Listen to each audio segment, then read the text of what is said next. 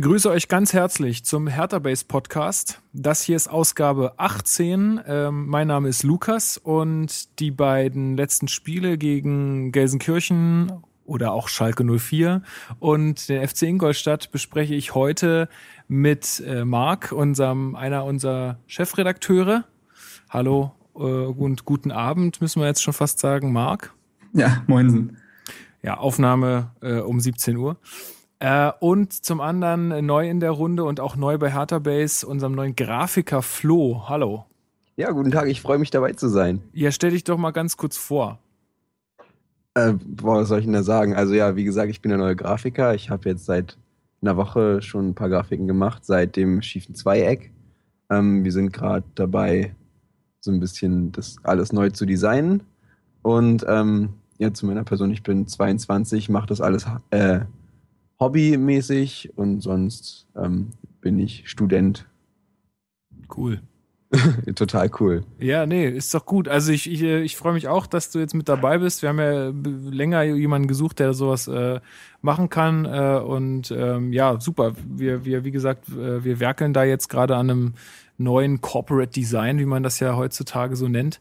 Ähm, ja, da wird es dann vielleicht auch demnächst mal ein neues Podcast-Logo geben werdet ihr dann alles mitkriegen. Falls ihr uns äh, auf Facebook da noch nicht geedit habt, macht das auf jeden Fall. Hertha Base 1892. Da kriegt ihr dann immer die Vor- und Nachberichte zu allen Spielen und Einzelkritiken von Marc und auch sonstige Newsflashes und so weiter. Äh, ja, das müsst ihr auf jeden Fall tun.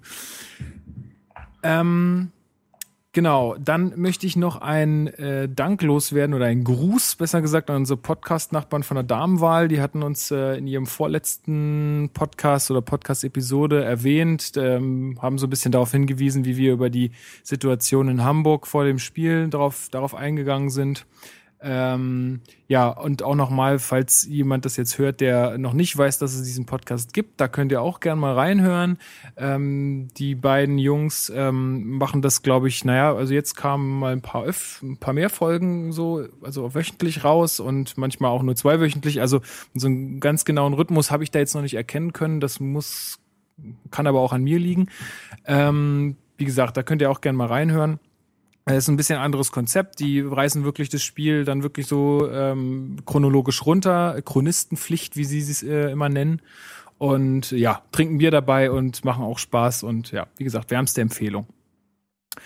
Genau, dann, Jungs, fangen wir mal an. Ich meine, letztes Mal konnten wir über keinen Sieg sprechen. Äh, dieses Mal können wir wieder über zwei Siege sprechen. Und zwar ähm, fangen wir an mit dem Spiel ähm, gegen Schalke 04 ein wunderbares 2 zu 0. Marc, und du darfst jetzt mal wieder so ein bisschen abreißen, was denn so vorgefallen ist. Chronistenpflicht quasi. Chronistenpflicht. Perfekt. Ja, äh, wie du schon gesagt hast, wunderbares Spiel. Ähm, aber ohne jetzt in Euphorie zu verfallen, sondern erstmal quasi das runterzurattern, wie es denn war. Ähm, Hertha hat sehr sicher und sehr zielstrebig angefangen zu spielen. Also sie haben ziemlich schnell äh, das abgelegt, was anscheinend sie im HSV-Spiel gehemmt hat. Davon hat, hat man nichts mehr gesehen, nichts hat daran erinnert. Ähm, die erste große Chance gehörte aber Schalke. Äh, Flanke von Junior Kaisara und Hünteler mit dem Kopf, aber Jahrstein hat den wirklich stark pariert. Ähm, da ist ihm vielleicht aber auch zu gut gekommen, dass ja, äh, den nicht perfekt äh, treffen konnte, beziehungsweise drücken. Ja, dann aber Hertha, die insgesamt wohl ja bissigere Mannschaft oder so, die Mannschaft, die, wo man mehr das Gefühl hatte, dass sie auf Sieg spielen, ähm, weil Schalke oft nur über Standards gefährlich wurde, haben wir dann kurz vor der Pause das 1 zu 0 erzielt. Ähm, das fiel wie folgt. Also Ibisevic holte sich ja, knapp an der Mittellinie, etwas mehr in der Schalke-Hälfte holte er sich bissig, aber da muss man sagen, vollkommen fair den Ball, weil Breitenreiter da durchaus in den Raum gestellt hatte, dass es sich auch um Foul handeln könnte.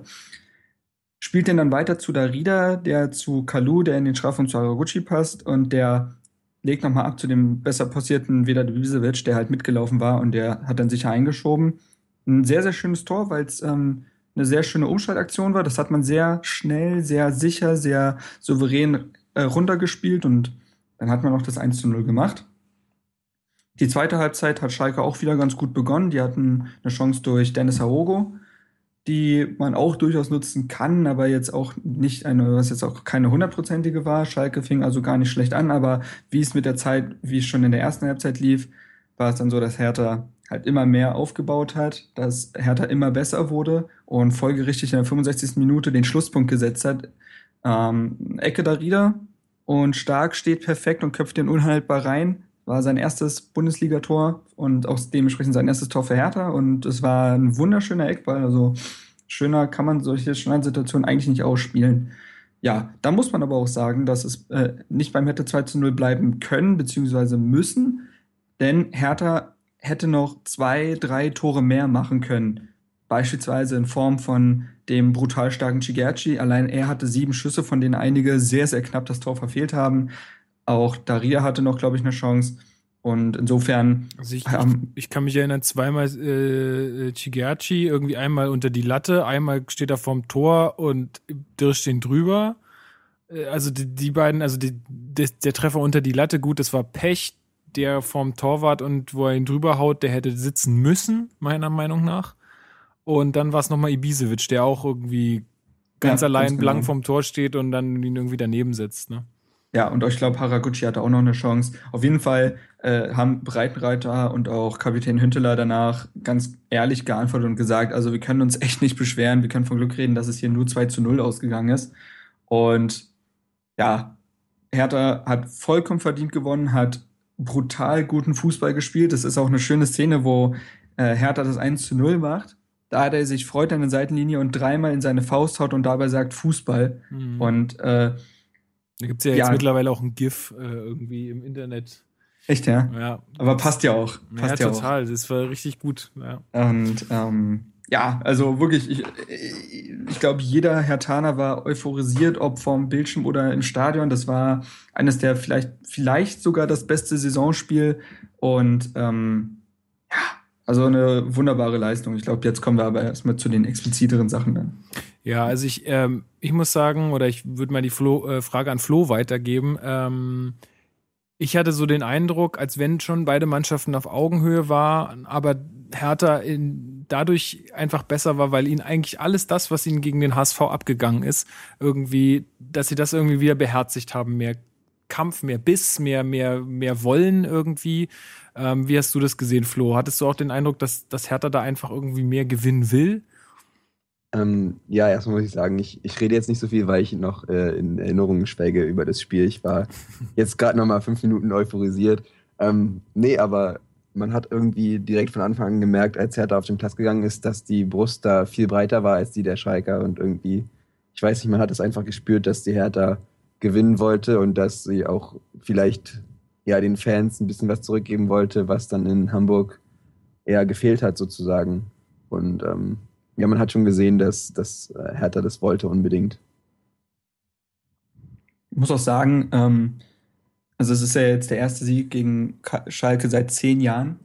Das ist schon echt krass. Ähm, ich hatte oft in den letzten Jahren das Gefühl, dass das eben das war, was Schalke auch stärker gemacht hat, weil man bei Hertha und den Spielern nicht das Gefühl hatte, dass da so eine äh, jetzt erst recht Einstellung geherrscht hat. Und das hatte man schon im Hinspiel eigentlich gespürt, wo man dann ja noch bitter verloren hatte. Und das hat man jetzt auch im Rückspiel gespürt, dass da keiner in irgendeiner Weise Selbstzweifel hatte, sondern dass alle genau wussten, was sie zu tun haben, dass alle selbstbewusst sind. Und ja, letztendlich, glaube ich, war es wirklich auch der Sieg äh, war auch ein Mentalitätssieg, wie du es schon angedeutet hast, Lukas. Ja, also ich glaube auch, die, die haben einfach so, sich auch noch aus dem ersten Spiel, die wussten einfach, okay, wir können auf jeden Fall mit Schalke mithalten. Es ist jetzt nicht so, dass die uns in Grund und Boden spielen werden. Ähm, wir werden da auf jeden Fall, wir können da auf jeden Fall was mitnehmen und wir können da auch gewinnen. Und ähm, Ja, ich meine, letztes Mal haben wir halt zu zehnt schon äh, wahnsinnig gut gegen die gespielt in äh, Gelsenkirchen. Und äh, dieses Mal zu elf, das hat ja Dada ja auch auf der Pressekonferenz, glaube ich, davor gesagt. Zu elf ist da auf jeden Fall was zu holen gewesen. Und das war wahrscheinlich auch in den Köpfen und ja, einfach gute Einstellung von der Mannschaft und ähm, ich würde die Leistung vielleicht auch noch an einer zweiten Personalie festmachen. Also wenn wir noch mal kurz zur Aufstellung kommen, Lustenberger ähm, blieb auf der Bank und dafür durfte Chigerci von Anfang an ran. Und ja, also ich muss sagen, bockstarkes Spiel von ihm. Ähm, vielleicht mit einer kleinen, mit einem kleinen Minus, dass er teilweise ein bisschen zu überhastet war. Siehe die Tore, also die Torchancen ähm, die macht man dann halt rein, wenn man Stammspieler ist, wenn man öfter spielt, wenn man mehr Spielpraxis hat, glaube ich, dann versenkt er diese Dinge auch. Ich glaube, da war er einfach ein bisschen zu übermotiviert. Aber ja, man hat echt gemerkt, dass er einfach auf dieses Spiel richtig heiß war. Ja. Und ähm, dann auch in den Zweikämpfen zum Beispiel sehr, sehr unüberlegt reingegangen ist und so.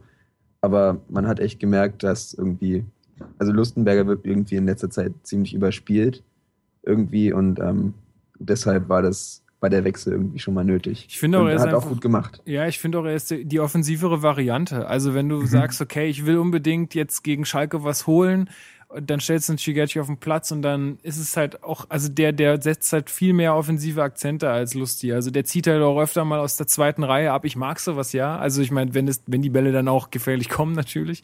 Ähm, ich meine, klar, Lusti hat auch mal so einen Hammer gegen Stuttgart geschossen, aber das ist halt ja absolut die Seltenheit, dass der irgendwie sich mal ins Offensivspiel mit einschaltet, ne?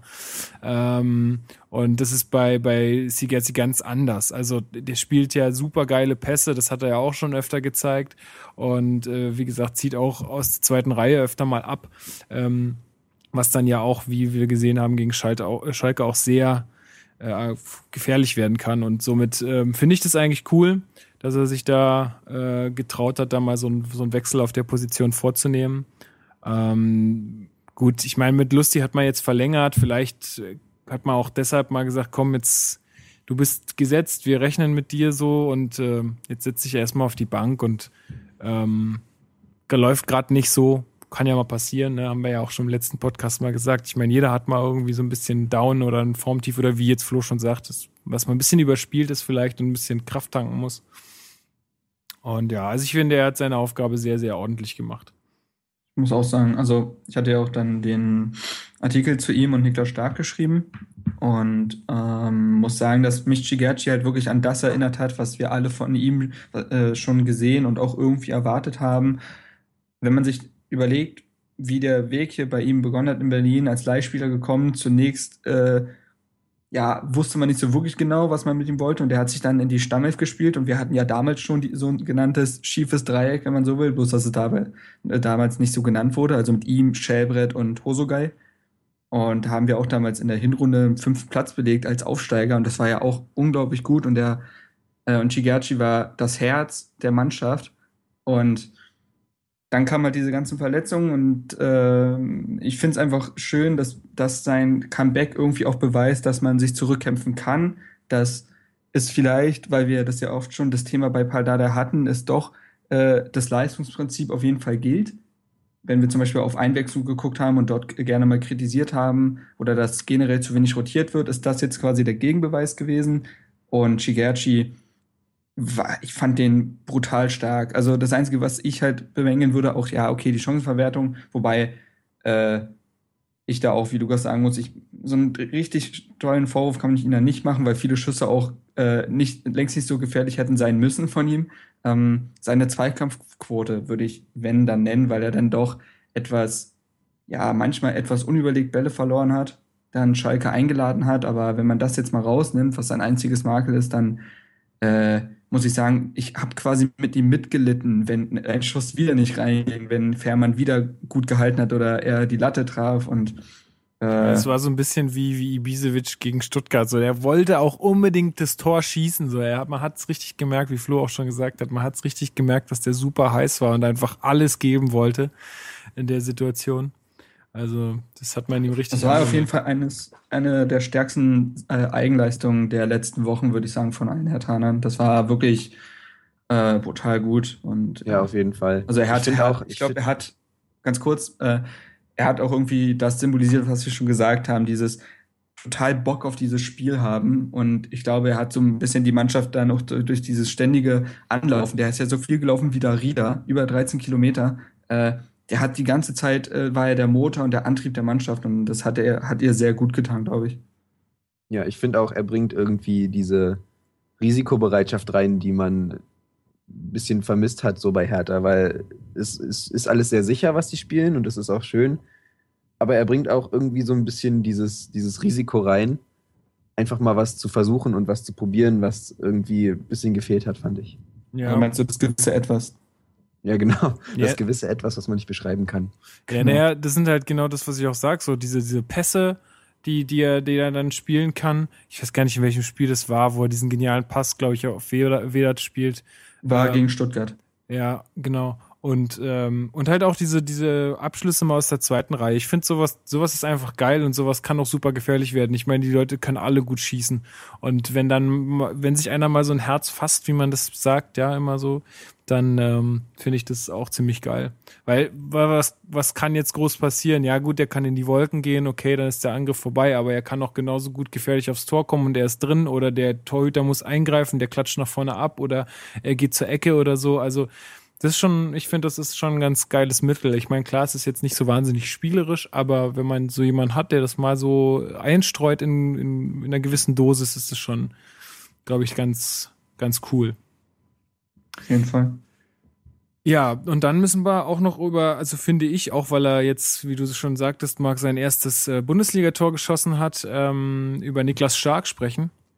Ähm, er sagt auch selber, aber es war ein ziemlich geiles Tor, was er, was ich da gemacht habe. Ich fand es ganz schön. Ich hab, mich hat's auch übelst für ihn gefreut, weil ähm, man muss ja auch sagen, er ist ja auch eigentlich in Anführungsstrichen nur Ersatz ähm, für Langkamp, der ja, wie lange fehlt er eigentlich noch? Weiß das einer?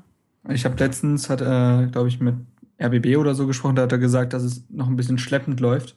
Also Mhm. er trainiert jetzt wieder mit also Einzeltraining. Äh, es, wir werden uns aber noch ein paar Wochen gedulden müssen. Mhm. Ja gut, das ist immer ein Vorteil. Ne? Also ich meine, wir werden jetzt darauf kommen, dass, dass Niklas Stark ihn auf jeden Fall sehr, sehr adäquat ersetzt. Ähm, und es ist natürlich auch ein Vorteil, wenn, wenn eine Mannschaft oder auch ein Trainer weiß, okay, ich habe da Ersatzleute oder Leute, die diese Position genauso gut besetzen können. Ähm, so kann, so können halt Spieler auch ihre Verletzungen vielleicht besser auskurieren. Weißt du, wo man vielleicht, wo, andere Trainer sagen würden, ey, scheiß drauf, ähm, du bist jetzt vielleicht noch nicht bei 100 Prozent, du bist jetzt bei 95, aber wir schmeißen dich jetzt trotzdem rein, weil sonst wird das Spiel eine Katastrophe. Ähm, und dann verletzen sie sich nochmal oder dann geht der Heilungsprozess halt nicht schnell genug oder was auch immer. Es ist, glaube ich, bei uns ein Vorteil, dass die Spieler da ihre Verletzungen wirklich gut auskurieren können, auch unter, ja, hinter, mit dem Hintergrund, dass einfach da Leute sind, die sie, ähm, ja, würdig vertreten. Muss ich auch sagen, ja. Das ist schon ein Vorteil. Seit Shigerchi und Stark haben jetzt so, also wie ich in meinem Artikel geschrieben habe, Chance genutzt. Die haben jetzt beide bewiesen, dass der Hertha-Kader nicht nur in der Spitze gut ist mit Leuten wie Kal mit schillernden Namen wie Kalu, sondern auch in der Breite. Und Stark, ich finde, Stark ist nicht nur auf dem Feld, sondern auch neben dem Platz irgendwie, ja, der, der ist brutal sympathisch, der ist für seine 20 Jahre sehr aufgeräumt, sehr, ja, also sehr reif wirkt er. Ähm, und der bringt auch nach dem Spiel einen geraden Satz raus und äh, hat, ist aber auch irgendwie eine Type. Also er gibt jetzt nicht nur Standardantworten und ich weiß nicht, mir gefällt sein Gesamtpaket einfach sehr. Ich glaube, dem hat es auch gut getan, dass er in den U-Mannschaften schon irgendwie immer so Kapit äh, das Kapitänsamt übernommen hat und das hat ihn irgendwie, glaube ich, sehr früh reifen lassen. Der ist, also wenn man ihn zum Beispiel anguckt und im Gegensatz dazu einen Sinan Kurt mit 19 Jahren, ich, also da trennen die charakterlich, glaube ich, noch echt Welten. Ja, das stimmt, das stimmt. Wenn man das mal, ja, aber es ist auch, glaube ich, so ein Alter, wo man, wo das, glaube ich, echt, also da, da, da geht es halt auch sehr auseinander, ne? Die Ja, einen sind klar. so, die anderen sind so. Aber ich, ich finde es, ich hast du gut beschrieben. Äh, Und das alles, obwohl er Klubberer ist, ne? Also, Vielleicht ähm, hat ihm ja die Schule dort gut getan. ja, bestimmt. Ich meine, die Club-Jugendarbeit ist ja, naja, gut, weiß ich nicht. Kann ich nicht so richtig beurteilen. Ist ja auch nicht kein Thema hier. Marvin Ähm, Plattenhardt, ne? Ja, gut, aber der ist ja Pfälzer, ne? Nee, der ich. ist auch aus der Jugend. Ach so, das, ja gut, das kann sein. Ich glaube, er ist gebürtiger Pfälzer. Okay, ja, kann sein. Ähm, Und ge- vielleicht ist der dann da zur Jugend gekommen, ja. Ähm, Genau, ja, also wie gesagt, schönes Tor, adäquat ersetzt. Ähm, was, was meint ihr denn, äh, oder was meinst du, Flo, wie wird das jetzt weitergehen? Was ist denn, wenn Langkamp wieder fit ist? Also ich sehe momentan eigentlich jetzt keinen Grund, irgendwas zu ändern, ähm, weil Stark macht das extrem, also für mich extrem äh, souverän da hinten. Was meinst du, wird das so, ein, wird das so eine Story wie beim Jahrstein, dass, dass man dann sagt, okay, also ich meine, klar, das ist nochmal eine andere Position und hat auch eine andere Wertigkeit, aber ähm, dass, dass er da vielleicht seine Chance jetzt so genutzt hat, dass er dann irgendwie den Langkampf auch mal abgelöst hat? Ja, ich würde sagen, der Erfolg spricht einfach für sich. Ähm, Stark hat, äh, wie Dada, glaube ich, schon gesagt hat, den Männerfußball jetzt richtig angenommen und spielt halt seine Leistung ab, äh, spult jeden, jeden Spieltag ähm, wieder richtig gute Sachen ähm, ab und ja, keine Ahnung.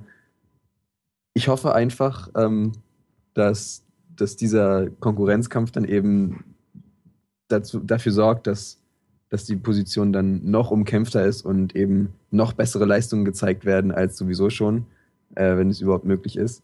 Und ob jetzt Langkamp zurückkommt und direkt wieder gesetzt ist, ich glaube, er muss sowieso erstmal wieder dann ein bisschen Praxiserfahrung sammeln. Und ähm, ich glaube, Stark hat da ein bisschen die Nase vorn. Nicht nur wegen der Verletzung, aber halt auch wegen, wegen seinen Entwicklungsmöglichkeiten, sage ich mal. Ist ja die Frage, ne, ob man, ob man genau deshalb nicht vielleicht auch sagt, okay, äh, stark, also Langkamp ist der erfahrenere Spieler, ähm, wir führen ihn halt langsam ran und dann ist er irgendwann mal wieder in der Startelf und ähm, äh, ja, vielleicht, dass man, dass man den, den Stark da nicht so, so verbrennt irgendwie von Anfang an. Wo wir auch schon gesagt haben, also der ist, eigentlich kannst du den nicht verbrennen, der ist ein vollwertiger mhm. Profi in meinen Augen. Also das, das ist jetzt kein Jung, Jungspund mehr, so, finde ich. Ja, der hat schon, schon seine, glaube ich, mittlerweile fast schon dritte Profisaison. Also im Profikader zumindest. Und ja, der ist jetzt kein frisch gebackener Spieler, wie du es sagst. Und auch wenn ich, also meine Meinung dazu ist, auch wenn ich den Kinderriegel, wie er jetzt genannt wurde, also unsere äh, junge Viererkette im Durchschnittsalter von 22 Jahren sehr sympathisch finde und das beweist, was wir alles, was alles in unserem Kader drinsteckt. Ich bin, ich kann mir nicht, nicht helfen, ich bin einfach riesiger Langkampf-Fan. Und ja klar, ähm, der Typ ist auch super, das ist gar keine Frage, aber ähm, ist halt die, ja, man muss halt immer sehen, wie da da jetzt dann reagiert. Kommt ja jetzt auch drauf an, wie lange Langkamp jetzt auch wirklich noch ausfällt. Ich meine, wenn der jetzt noch weiß ich nicht, bis kurz vor Saisonende ausfällt, äh, dann weiß ich nicht, ob, ob äh, da dann am Ende der Saison nochmal Riesenexperimente wagt. Ne? Nee, also. das nicht, aber ich, ich würde es auch gar nicht jetzt nur auf diese Saison beziehen, ähm, sondern äh, ich glaube tatsächlich, dass das, was jetzt momentan passiert, mit Stark halt Auswirkungen auf die nächste Saison haben wird, denn sagen wir mal, also das greift ein bisschen vor, aber ich glaube, dass wir nächstes Jahr europäisch spielen. So es ist auch egal, Champions League oder Europa League. Wir spielen, werden europäisch spielen. Das heißt, es werden sehr viel mehr Spieler auf uns zukommen. Und dann glaube ich tatsächlich, dass äh, Pardada ein sehr gelungenes ähm, Maß finden wird dafür, wie er Brooks, Langkamp und Stark rotieren lassen wird. Ja, also ich bin der Meinung, du brauchst dann eigentlich noch einen vierten. Ja, aber ganz ehrlich, einen vierten brauchen finde ich tatsächlich gar nicht so unbedingt. Obwohl Hegeler kann es Weil Hegeler kann ja. spielen, Lustenberger kann spielen. Ja, das stimmt, hast recht. Insofern, hm. ja, weißt du, das ist so. Deswegen glaube ich gar nicht, dass wir unbedingt noch einen vierten vollwertigen Innenverteidiger brauchen, sondern dass das, was wir drei haben, die eine sehr äh, sehr enge Leistungsdichte haben und das ist äh, das ist der Wunsch überhaupt und äh, insofern glaube ich, dass es halt auf die nächste Saison bezogen äh, stark momentan sehr viel äh, Kredit für sich sammelt. Ja, nee, das sehe ich auch so. Also da für die nächste Saison ist es definitiv gut, dass wir da drei Leute haben, die ihren Job richtig, richtig gut machen und irgendwie alle auch gleichwertig sind von ihrer also dann lässt du den einen halt gegen Alkmaar spielen und im nächsten Spiel lässt du dann den anderen gegen Main spielen, weißt du? Und schon, und du hast bei keinem die Sorge, dass irgendwie ein Leistungsabfall ja, genau. äh, herrscht. Dementsprechend ist es doch perfekt. Ja. Und dann können sich auch, glaube ich, besonders stark wie ich schon gesagt habe, ist reif und weiß auch um seine Position und wird jetzt keiner sein, der lauthals seinen Stammplatz fordert. Und wenn er kurz in die zweite Reihe wieder rückt, dann wird das auch keine Probleme geben, weil er halt erst 20 Jahre alt ist. Also der gilt ja noch als, der gilt ja noch mit 23 Jahren gefühlt als Talent. Insofern, der hat noch so viel Zeit. Ja. Nee, also wenn es alles so weiterläuft, wäre das natürlich ähm, super gut. Ja, gibt es sonst noch irgendwas äh, von eurer Seite zu dem Spiel zu sagen? Ähm Nee, da komme ich später drauf zu sprechen. Alles gut. Okay, nee, dann, weil dann würde ich einfach mal weiterspringen äh, Richtung Ingolstadt, ähm, dem Spiel, was gestern stattfand. Ähm, ja, auch wieder Heimspiel. Also wir hatten zwei Heimspiele hintereinander. Äh, waren nicht ganz so viele Zuschauer da, aber auch bestes Fußballwetter und ähm, ja, eigentlich ein Spiel mit ganz anderen Vorzeichen, will ich jetzt nicht unbedingt sagen, aber ich habe, also ich habe mit meinem Vater telefoniert und ich habe ihm gesagt, dass ich, der, ich bin der festen Überzeugung, Ingolstadt wird auf jeden Fall super krass draufgehen. Die werden sehr hoch stehen, die werden uns nur nerven und unser Spiel quasi kaputt machen. Und ich fand, genauso kam es dann auch. Also Ingolstadt hat uns super unter Druck gesetzt in den ersten Minuten. Eigentlich ja eigentlich das ganze die ganze erste Hälfte. Also auch wenn wenn jeder sagt okay die erste Hälfte kann man vergessen. Also es lag natürlich auch am Gegner. Das lag jetzt nicht daran dass Hertha irgendwie viel schlechter gespielt hatte sondern es war einfach eine ganz andere Ausgangssituation da weil ähm, Ingolstadt ähm, viel mehr draufgegangen ist auf uns und das uns auch irgendwie zu Z Fehlern gezwungen hat. Also immer unser Rumgespiele da hinten über den Torwart, das mag ja alles irgendwie zweckmäßig sein, aber manchmal denke ich mir halt auch, ey, klopp den Ball halt einfach bitte mal nach vorne, weil es ist teilweise, und es war, glaube ich, in dem Spiel auch schon wieder so, dass auch ähm, äh, einmal der Ball verloren wurde knapp oder es irgendwie zu einer gefährlichen Situation kam also manchmal bin ich da nicht immer Fan von, muss ich sagen. Ähm, und wenn die das so spielen wollen, dann müssen sie das aber auch so schnell und so präzise spielen, dass sich dann auch Räume ergeben und nicht, dass da halt einfach nur mal so fünfmal hin und her gespielt wird, ohne dass irgendwas passiert, weil ähm, die gegnerische Mannschaft kann sich ja dann auch wieder verteilen und postieren und dann ist dein Vorteil, dann gibt es keinen Vorteil daraus. Ne? Ja, ja, es ist einfach dieser Geduldsfußball, den Dardai äh, so schätzt und der irgendwie in die Mannschaft jetzt da eingebläut wurde. Ähm, aber da fehlt, wie du halt schon gesagt hast, immer noch dieses, dieses Tempo und das gewisse, das gewisse Etwas, das dann eben dann doch die Räume klar macht und damit dieser, dieser Fußball dann eben auch was bringt und nicht nur hinten rumgedaddelt ist. Ja, aber auch da muss ich sagen, äh, wie du schon gesagt hast, Ingolstadt hat es besonders, also besonders in der ersten Halbzeit war es halt das erwartete Spiel und äh, Ingolstadt hat es sehr gut gemacht, was äh, Anlaufen, aber auch Stellungsspiel betrifft. Die haben zum Beispiel Darida mit den ihren drei zentralen Mittelfeldspielern komplett zugestellt.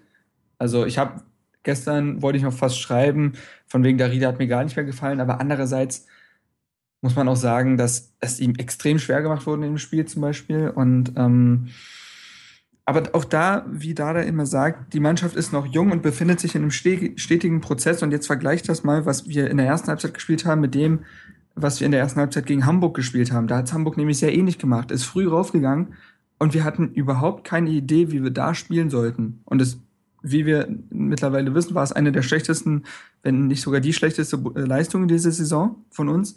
Und jetzt haben wir dazugelernt. Und deswegen fand ich zum Beispiel unsere erste Halbzeit die war ausgeglichen. Sie war nicht äh, es war nicht so, dass Hertha schlecht gespielt hätte und Hertha war in den letzten fünf Minuten auch näher am 1 zu 0 dran. Also ich erinnere zum Beispiel an den Schuss von Plattner, den Kalu an die Latte lenkt, oh. noch ein paar anderen kleinen Chancen. Ich glaube, er wollte ähm, da, er wollte sich da, wollte da wirklich wegtauchen, ja, ne, um, um den Schuss nicht irgendwie aufzuhalten. Absolut. Und ich glaube, der wäre fast, also der Kommentator hat dann irgendwie gesagt, ja, und dadurch wird der erst gefährlich. Ich fand, ich glaube, der wäre drin gewesen, wenn Kalu Hatte sich da auch das Gefühl, wirklich ja. weggeduckt hätte, dann wäre der drin gewesen.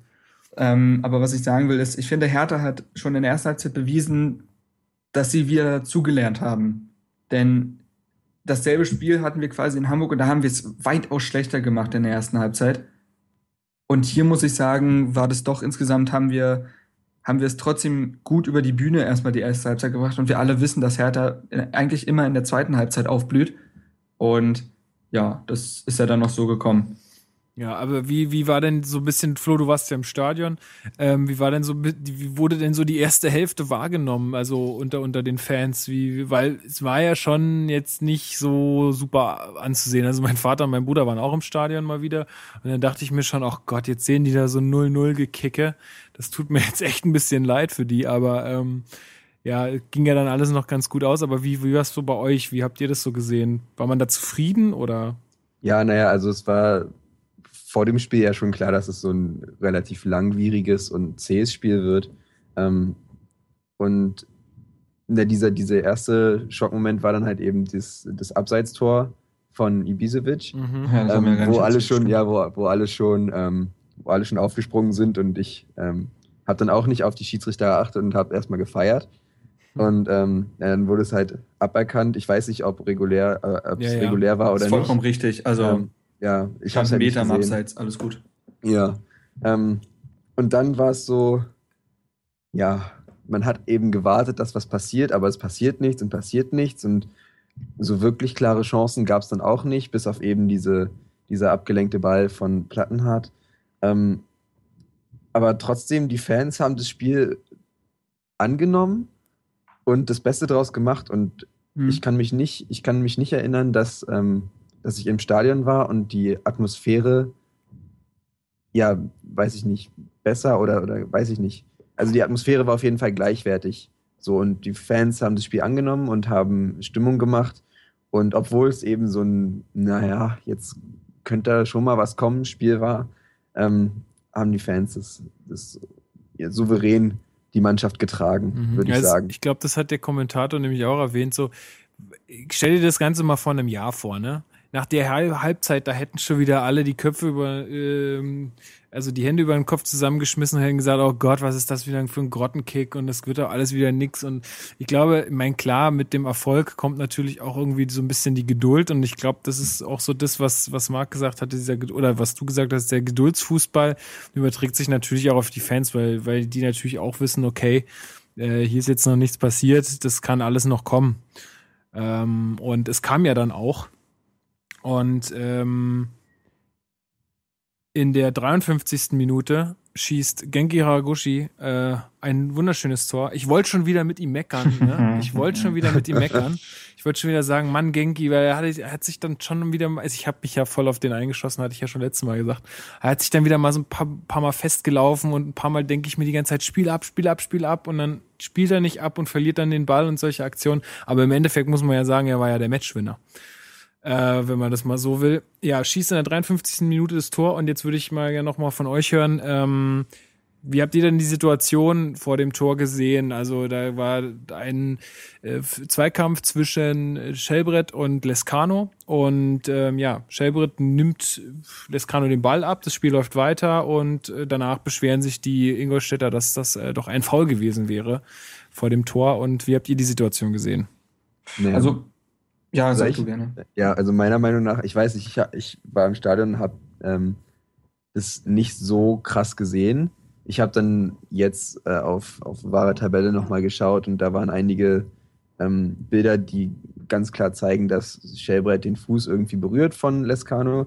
Ähm, aber trotzdem stellt sich mir jetzt die Frage, hat das irgendwie Relevanz da, dass genau diese Szene jetzt ähm, zum Tor geführt hat? Ich meine, okay, der Ballgewinn war da, aber die, die Ingolstädter hatten ja trotzdem noch, ich glaube, das war eine Sache von 20 Sekunden, bis der Ball dann im Tor war. Ähm, weiß ich nicht. Da war halt Sie waren halt noch genug- ungeordnet, ne? ja, da war halt immer noch genug Zeit, den Ball äh, das, das zu unterbinden und ähm, Das hat der da Hasenhüttl man- auch ganz ehrlich zugegeben, dass man es danach, auch egal ob das jetzt ein Foul ist oder nicht, er hat es natürlich als Foul gesehen, äh, hat er gesagt, trotzdem muss meine Mannschaft es danach eindeutig besser machen. Ja, naja, sie waren halt, sie haben halt aufgehört, Fußball zu spielen in dem Moment. Und das darf man halt nicht machen. Wenn der Schiri nicht pfeift, darf man halt nicht aufhören, Fußball zu spielen. So einfach ist es. Ja, Und ähm, da hat sich Ingolstadt selber in den Fuß geschossen dann da bei der Situation, ja würde ich sagen. obwohl ich sagen muss, also ich, ich, war, ich hab's nicht, ich hab's nicht mehr so richtig in Erinnerung. Mein Vater hat's mir nur gestern gesagt, dass er glau glaubt oder dass, dass es davor wohl eine, eine ähnliche Situation gab, ähm, nur umgekehrt, also dass dann Hertha-Spieler gefault wurde und da auch nicht gepfiffen wurde. Und dass dadurch einfach die Linie relativ konsequent war, dass man dann das auch nicht abpfeift. Zum anderen muss man auch sagen, wie viele Spieler lassen sich bei sowas fallen? Also klar, mit Zeitlupe gebe ich euch auch recht. Das ist auf jeden Fall ein Foul gewesen, keine Frage. Aber wie viele Spieler lassen sich in solchen Situationen einfach fallen, um, um da einfach das Spiel zu unterbrechen? Und ähm, das war wirklich eine, keine Ahnung, wenn der Schiedsrichter, man müsste mal gucken, wo der da gestanden hat. Wie gesagt, Colinas Erben werden das sicher aufarbeiten. Schöne Grüße. Ähm, wo der Schiedsrichter da gestanden hat, hat, ob der das überhaupt richtig sehen konnte. Also ich finde, ja, wie gesagt, mit Zeitlupenwissen und so kann man sich immer beschweren, ne? Aber ganz ehrlich, so wahnsinnig klares Foul äh, war das nicht. Erstens das. Zweitens muss ich auch sagen, ähm, ich denke, da willst du noch was später sagen äh, zu. Ingolstadt macht es sich auch nicht einfach, macht es dem Schiedsrichter auch nicht einfach, Dinge richtig zu pfeifen. Ähm, weil sie es schon, also ich will, möchte nicht so weit gehen und jetzt wie Lowe's Holtby sagen, äh, die spielen den abartigsten Fußball aller Zeiten, das nicht.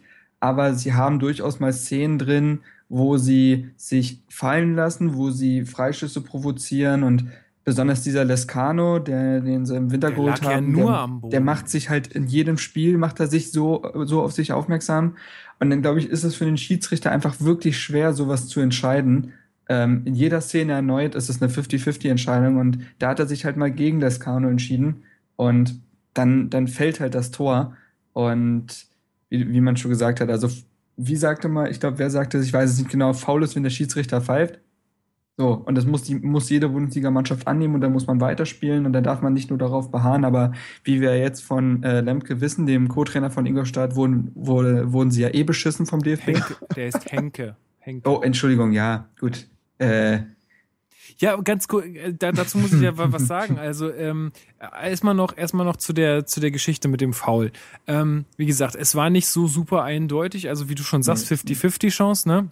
Ja. Und dann, wie du aussagst, ich meine, Ingolstadt macht's den Chiris auch nicht leicht. Also die, die legen sich ständig hin, treten aber selber ordentlich rein. Und ähm, ich meine, wer, also die, weiß ja jeder, die haben jetzt nicht besonders viele Tore geschossen, gerade nicht auswärts. Wer sich halt auswärts darauf beschränkt, irgendwie zu verteidigen und dann irgendwie den Lucky Punch zu setzen mit einem 1 zu 0 und dadurch die ganzen Punkte einzuheimsen oder sei es dann unentschieden oder Sieg, der muss halt auch damit rechnen, dass mal eine Fehlentscheidung passiert, weil das passiert im Fußball. Da kann keiner so naiv sein und sagen, ja, also damit können wir, müssen wir nicht rechnen, weil es muss ja alles richtig gepfiffen werden. Das ist Schwachsinn. Dann muss ich einfach auch, ja, dann muss ich einfach mehr Tore schießen, weil sowas passiert einfach, sich dann da so massiv aufzuregen. Und da kommen wir jetzt zu dem äh, Punkt, den der Henke gesagt hat, finde ich einfach nur bodenlos frech. Das ist sowas von frech. Ich finde. Müssen wir kurz zitieren, oder? Ja, ähm, und noch kurz da, äh, davor. Ich habe den Mann, und zwar war der zu Gast bei Bundesliga, äh, bei den Rocket Beans, bei dieser Fußballsendung, die die immer Montagabends haben. Ähm, äh, Bundesliga, wenn ihr das bei YouTube eingibt, dann findet ihr da auch die Sendung von, von den vergangenen Spieltagen. Ansonsten gibt's auf Twitch zu sehen, Rocket Beans TV und da immer Montagabend um 18.30 Uhr. Da sprechen sie auch über den Spieltag, auch zum Beispiel mit, ähm, Wer ist da jetzt? Tobias Escher von Spielverlagerung.de. Mhm. Also ganz interessant auf jeden mit Fall. Mit Felgenralle. Genau, mit Felgenralle, ähm, mit Ralf Gunesch ähm, und äh, auch mit äh, tollen Gästen. Also die hatten da jetzt echt schon ganz tolle Peter Leute Neururer da. hatten sie auch, ne? Genau, also das, das lohnt sich da mal reinzugucken. Ähm, und wie gesagt, da war auch der Henke da, jetzt letztens, ähm, weil der jetzt ja momentan bei Ingolstadt äh, Co-Trainer ist. Der war ja früher mit Borussia Dortmund Champions League-Sieger, mit Bayern München Champions League-Sieger. Der hat damals dieses krasse Spiel in Barcelona mit Bayern München erlebt. Also der hat schon richtig, richtig ähm, viel durchgemacht in seiner Fußballerkarriere. Und ich habe den bei denen in der Sendung total als sympathischen und angenehmen Mann wahrgenommen. Und ähm, also, und dann kann ich diese, diese, diese Aussage von ihm überhaupt nicht nachvollziehen, auch gerade mit so einer Erfahrung, die der hat. Und zwar hat er gesagt, du wirst hier ständig nur beschissen, äh, weil ja ähm, die Hauptstadt. Weil die Hauptstadt ja Champions League spielen muss. Genau.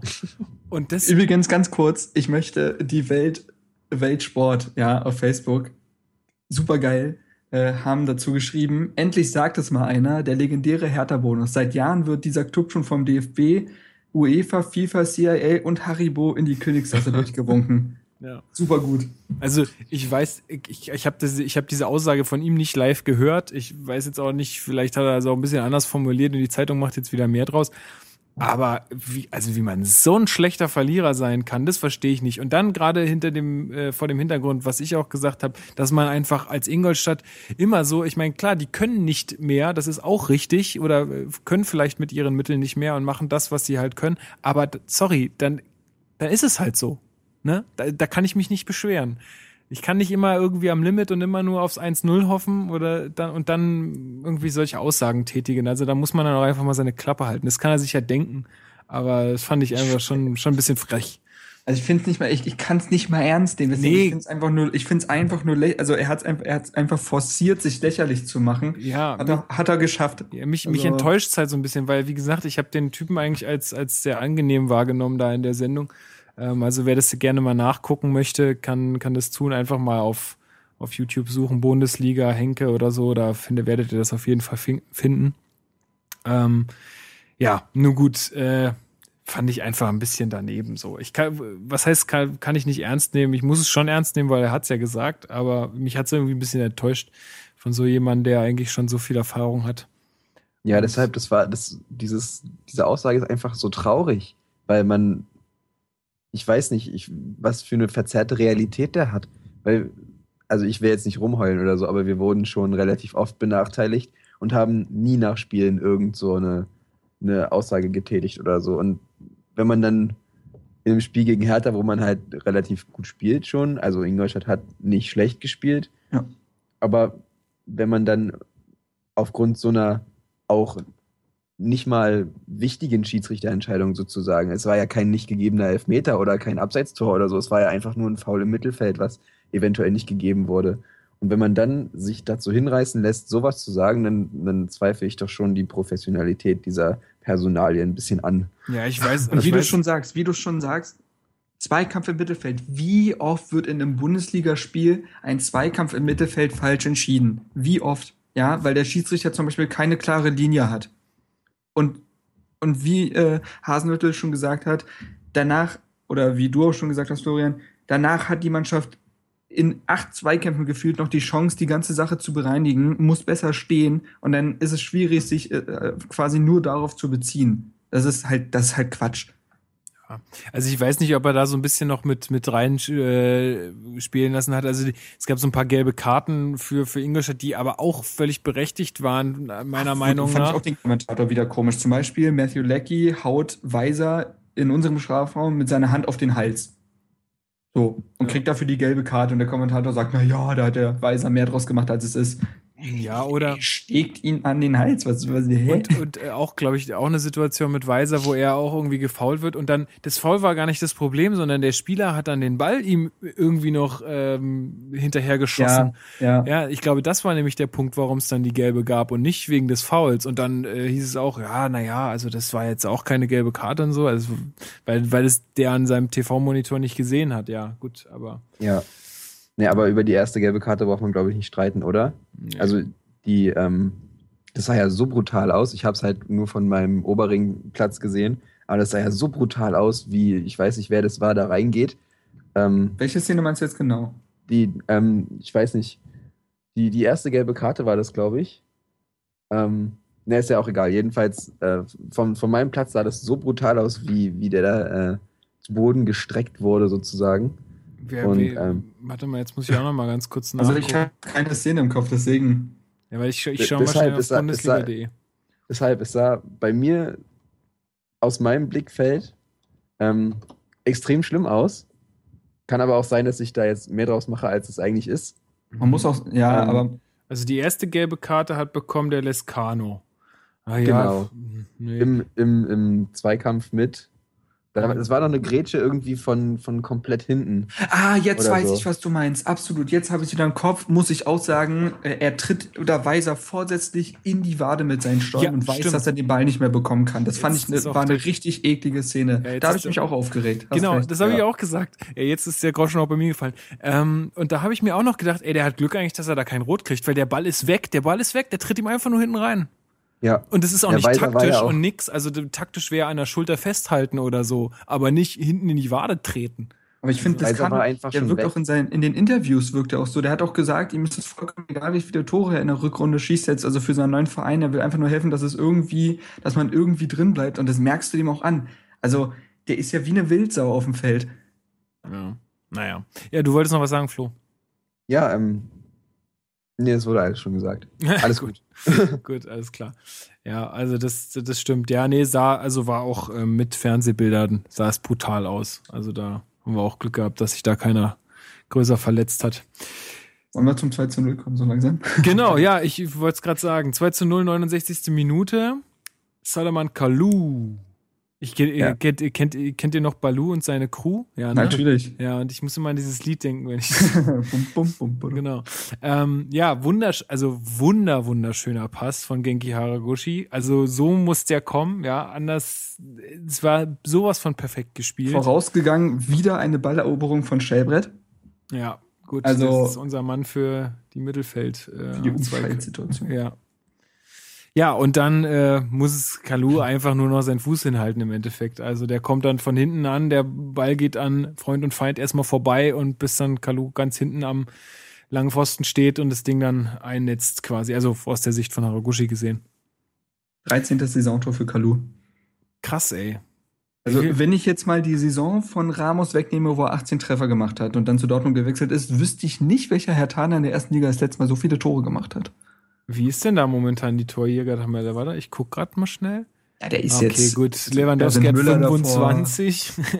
Ja, das ist, das, ja. Raphael ist auch noch davor. Ah, der Mhm. hat sich jetzt verletzt, ne? Das ist, der ist nicht dabei Echt? im Spiel, ja. Der äh, Ja. Muskelfaserriss oder so, der wird gegen uns nicht dabei sein. Ich habe euch ja das zutiefst verstörende Sportbild-Cover geschickt, ne? Wo, wo Raphael Ach eine ja. Günter Netzer Gedenkperücke äh, auf dem Kopf hatte und einen Ach so, anschreit. Ja, ja. Das, Ja, ja. Sieht, das sieht ganz komisch aus. Ja. Ja, gut, Ja, okay. jedenfalls, ich, da hat mein Herz einen, Sch einen Schlag höher gemacht äh, bei dem Spiel, weil Haraguchi ist so ein bisschen mein Liebling. Und ähm, dass er in diesem Spiel so eingeschlagen hat, fand ich schon toll. Und natürlich, Kalu macht es äh, eiskalt abgeklärt. Ähm, was dann aber irgendwie meine, meine Feierlaune gemindert hat, war, dass ich schon davon ausgegangen bin, weil ja so oft abseits gegen uns gepfiffen wurde, ob jetzt mal berechtigt oder nicht, sei dahingestellt, ähm, dass das einfach auch abgepfiffen wird. Und da dachte ich schon, okay, wird jetzt kein Tor, weil es abgepfiffen wird und habe erstmal gar nicht gefeiert. Aber als dann, ja, dann war es halt doch regulär und äh, es war dann schon eine schöne Erlösung, dann das 2 zu 0 zu sehen. Ja, damit dachte man ja auch eigentlich, dass es alles durch wäre. Und ähm, ich finde es auch, da jetzt muss man, weil wir gerade von Jubeln sprechen, das auch nochmal ansprechen. Ähm, es ist einfach so geil, wie die, äh, wie Dardai mit dem Wiedmeier und mit seinem Torwarttrainer, die mal das Rudelhüpfen machen. Das ist so Ja, geil, hat, ey. Er hat ihn danach ja auch noch geküsst, den Ja, Wittmeier. genau, also. genau. Da wurde er dann auch noch drauf angesprochen auf der PK. Das war ja so peinlich. Aber ich fand, die, ich fand das eigentlich ganz cool, wie er das gesagt hat. Ja, Dardais Antwort war gut. Ja, genau. Aber, aber die Frage an sich, ja, warum haben sie den denn da geküsst? War das Du, abgesprochen? Das ist genauso wie die Was? Frage von, von äh, Mende, der vorsätzlich äh, quasi den Rage von äh, Hasenhüttl provozieren will und sagt, ja, der Zweikampf vor dem ersten Tor. Ja, gut, okay, Wie haben das- Sie das denn Ich gesehen? finde, ich find, das ist als Journalist. Oh, jetzt habe ich hier mein Handy gebimmelt. Entschuldigung. Ähm, Unprofessionell. Entschuldigung. Ich habe mich Oh. entschuldigt. Ähm, aber ich finde, also ich meine, das ist ja journalistisch noch wertvoller. Ich meine, da, da, da will er ihn halt aus der Reserve locken und will halt auch mal was hören. Das ist ja okay. Aber warum, warum als Journalist, warum frage ich da nach irgendeinem Kuss? Ich meine, das kann er sich doch selbst beantworten. Also ich weiß nicht, irgendwie, das war völlig daneben. Aber du hast Vielleicht recht, die, sich, vielleicht wollte er, dass Dale sich aus Versehen outet. Ja, ja, genau. Mhm. Und dann große Schlagzeile in der Bild nächsten Tag. Äh, Dale. Dann gibt es noch ein halbes Schwein. Genau. nee, aber auf jeden Fall ähm, äh, fand ich das, äh, ja, also seine Antwort fand ich äh, sehr genial. Da hat einfach gesagt, ja, ich meine, da gehen halt die Emotionen mit einem durch, wenn du, wenn du Ja. den Spielern halt die ganze Woche sagst, wie sie es machen sollen und die es dann so umsetzen, dann freust du dich halt, ist doch klar. Und ich finde, das macht ihn nur noch ein Stück sympathischer, muss ich ehrlich sagen. Also, das ähm, finde ich immer total super, wenn die da so ausrasten. Es gibt ja auch Trainer, die, die dann da irgendwie auf ihrer Bank sitzen bleiben und sich das irgendwie angucken und dann sich irgendwas notieren. Ähm, Louis van Gaal. äh, ja, zum Beispiel. Aber ich finde es cool, dass, dass da leider auch so mitgeht. Ich glaube, das, das ist auch für die Mannschaft cool, wenn die sehen, dass der Trainer total zufrieden ist und sich freut. Das ist, glaube ich, ähm, sehr, sehr gut. Ja. Äh, ja, wie ich schon sagte, man dachte eigentlich, damit wäre es gegessen gewesen, Flo. Aber ähm, du hast dann geschrieben, nee, oder irgendwer hat geschrieben, dass man im Stadion gar nichts mitbekommen hätte vom Gegentor. Ja, nee, das habe ich geschrieben, weil ich meine, es war dann so, ja, man hat schon gefeiert und man, man war schon so ein bisschen mit den Gedanken auf Sieg. Und ich glaube, das hat auch daran gelegen, dass einfach von den Ingolstädtern so gefühlt 20 Leute dabei waren. 20 Es hat Fans keiner im Block. gejubelt, wurde mir Und gesagt. ja, genau, 300, genau, 300. Es war, es war halt genau so. Man, das, das Tor ist gefallen und man dachte so, okay, war es jetzt ein reguläres Tor? war es doch kein Tor? War es irgendwie doch daneben? Oder war es irgendwie ein Foulspiel vorher? Weil es hat, es kam nichts aus dem Gästeblock. Man hat nichts gehört. Ich meine, okay, wenn man mit 300 Leuten kommt, dann es ist halt, dann ist halt die Stimmung nicht so toll. Aber dann kann man doch trotzdem jubeln, wenn ein Tor fällt. Und man hat wirklich in der Ostkurve, zumindest wo ich saß, nichts gehört von irgendwelchen Jubel, von irgendwelchem, keine Ahnung. Und das war dann halt so der Punkt, wo ich dachte, okay, steht es jetzt 2-1 oder 2-0? Und erst mit dem, mit dem Anstoß wusste ich, okay, da ist jetzt ein Anschlusstor gefallen. Und ja, keine Ahnung, danach wurde es ja so ein bisschen noch, äh, ja, traurig, würde ich mal sagen. Ähm, ja, also du hast natürlich voll, vollkommen recht. Was sollen sie machen mit 300 Leuten? Das hörst du halt im Olympiastadion noch schwer. Ähm, aber nochmal kurz zur, ähm, zu, den, zu der Anzahl der Fans. Also ich finde, 300 ist für die Anzahl der Fans, die die sonst im Stadion haben, ja eigentlich ein total super Schnitt. Also wenn du überlegst, die haben vielleicht, wie viel werden das sein bei denen da im Fanblock? 5000 oder so? Davon 300. Und wenn du jetzt mal überlegst, wie viele Hertaner auswärts mitkommen, bei 30.000 in der Kurve. Ähm, ja, gut, äh, nee, nicht, nicht 30.000, aber du hast in der Größenordnung. Ähm, das ist schon ein ganz guter Schnitt. Was sollen die machen halt, ja? Ja, ne, vom Spiel wurde ja irgendwie auch noch die, die Fangemeinde erläutert, so ein bisschen von, von unserem Stadionsprecher. Und der meinte dann, es, es sind genau 2000 Leute, die äh, Mitglied in dem Verein sind. Und ähm, da ist es eigentlich wirklich ganz gut, 300 Leute. Ja. ja, also man hat nichts, nicht, nicht viel mitbekommen. Ja, es war halt auch so ein kollektiver Tiefschlaf. Ich denke, das, was du gerade beschrieben hast, war gegen, also traf, traf auch so ein bisschen auf die Mannschaft zu. Also ich glaube, Hertha war dann so ein bisschen, also ich hatte so ein bisschen das Gefühl bei dem Tor, ja, da haben sie die, die Ingolstädter nicht ganz so ernst genommen und standen dann irgendwie alle so ein bisschen äh, verloren rum und der Hinterseher hinter den beiden Abwehrspielern konnte ganz unbehelligt äh, quasi köpfen. Ja. Äh, und die Flanke konnte auch ganz unbedrängt geschlagen werden. Also das war irgendwie so ein bisschen äh, Tiefschlaf und äh, haben, also ja, da war einfach Unkonzentriertheit ja, dabei. Da haben sie schon von Europa geträumt auf dem Platz. Ja, irgendwie ja. Also ähm, ich weiß nicht, äh, Marc, kann man den halten? Gott ist ja geschrieben, äh, dass du findest, dass Jahrstein da so ein bisschen unglücklich aussah. Ja, er sieht, er also, sieht halt einfach unglücklich aus, weil es unglücklich aussieht. Ob, da, ob er den jetzt halten kann oder nicht, ist eine andere Frage. Kann man den halten? Theoretisch kann man ihn halten, aber ich würde ihm kein, äh, überhaupt keinen Vorwurf machen, weil der kommt aus so kurzer Distanz, wird er angeköpft. Hält er den, sprechen alle von einer tollen Parade, hält er den nicht, ja, dann sieht es halt aus, wie es aussieht. Also, ist schwierig zu beschreiben, aber ich, äh, um es zusammenzufassen, ich mache äh, Jahrstein in dieser Szene überhaupt keinen Vorwurf. Okay. Genauso sehe ich das auch, ja. Ja, ich, ich habe auch gesagt, also es ist natürlich auch aus wahnsinnig kurzer Distanz. Es sieht halt einfach doof aus, weil ihn halt irgendwie so komisch eigentlich schon hat, aber dann doch nicht und dann geht er an Innenpfosten und dann plumpst er rein. Also deswegen habe ich habe ich gesagt, äh, sieht es halt einfach unglücklich aus und deswegen sollte man vielleicht nochmal kurz sagen, ob, ob man den halten kann. Ich bin auch dafür, das hätte einfach besser verteidigt werden müssen. Jahrstein beschwert sich ja auch danach zu Recht ähm, bei seinen Vorderleuten. Glaub, genau, das war einfach wirklich kollektiv Pen. Ja. Und ja. Aber man ja. muss auch sagen, dass nach dem, nach unserem 2 zu 0 auch so generell bei uns so wenig, ja, da war die Luft raus und ähm, Ingolstadt macht dann zwar irgendwie überraschend, aber auch effektiv das 2 zu 1 und danach kam ja auch nichts mehr von uns. Also wir mussten schon noch etwas zittern, dass man das gewinnt. Also für, für ich, ich war, ich musste erstmal durchatmen nach dem Spiel. Zwar haben ja. Stark und Brooks da hinten alles rausgeschädelt, was es irgendwie gab. Die hat noch einen äh, Kasten Bier da rausgeköpft, wenn es hätte sein müssen. aber das war jetzt dann nicht mehr, also der Sieg ist absolut so, äh, verdient, aber souverän ist dann doch was anderes gewesen und deswegen musste ich, muss, ja, war ja, meine erste Reaktion. fünf Minuten. Erleichterung, ja, ja, ganz genau. Also, ja, sie, sie haben es nochmal spannend gemacht. Da meinte Dada auch, da muss man lernen, konsequent auf das 3 zu 0 zu gehen. So ein bisschen wie wir es halt gegen Schalke gemacht haben. 2 zu 0 geführt und dann trotzdem einfach weiter angerannt. Ähm, besonders gegen Ingolstadt kannst du dir sowas durchaus erlauben. Ja, aber insgesamt, ja. ja, ein glanzloser, aber verdienter Sieg. Aber sowas macht irgendwie auch Hertha aus, so ein bisschen diese, dieser Herzinfarkt. So ja, irgendwie, ja, dass man dann so irgendwie nochmal den, den Stein vom Herzen fallen hört. Ist so hundertprozentige Souveränität gibt es oft nicht. Nee, aber, wie gesagt, also wie du sagst, also ich glaube, das, das ist das, was, ich meine, es gibt, ist ja auch gut, dass man noch was hat, wo man sich verbessern kann und ähm, wenn das halt der Punkt ist, dass man einfach noch konsequenter dann da das ausspielt und konsequenter noch verteidigt, dann ist es ja auch cool. Also dann, dann, es soll ja auch, soll ja auch noch was zu verbessern geben und äh, wie gesagt, ist ja alles gut gegangen. Ähm, ja. Was ich äh, weil wir ja immer auch so ein bisschen noch auf Personalien eingehen, muss ich sagen, dass ich finde, dass Plattenhardt eines seiner besten Saisonspiele gemacht hat gegen Ingolstadt. Okay. Ähm, Also, also, aber du, da, da sprichst du eher die zweite Hälfte an, oder? Also, weil in der ersten fand ich, da hat er sich schon so ein bisschen rausgenommen. Gerade was Offensivaktionen anging, fand ja, ich ihn da jetzt nicht aus, rausgenommen, aus also aber offensiv fand ich ihn, defensiv, defensiv auch sicher. Also er, er war in der ersten Halbzeit nicht schlecht, nur unauffällig.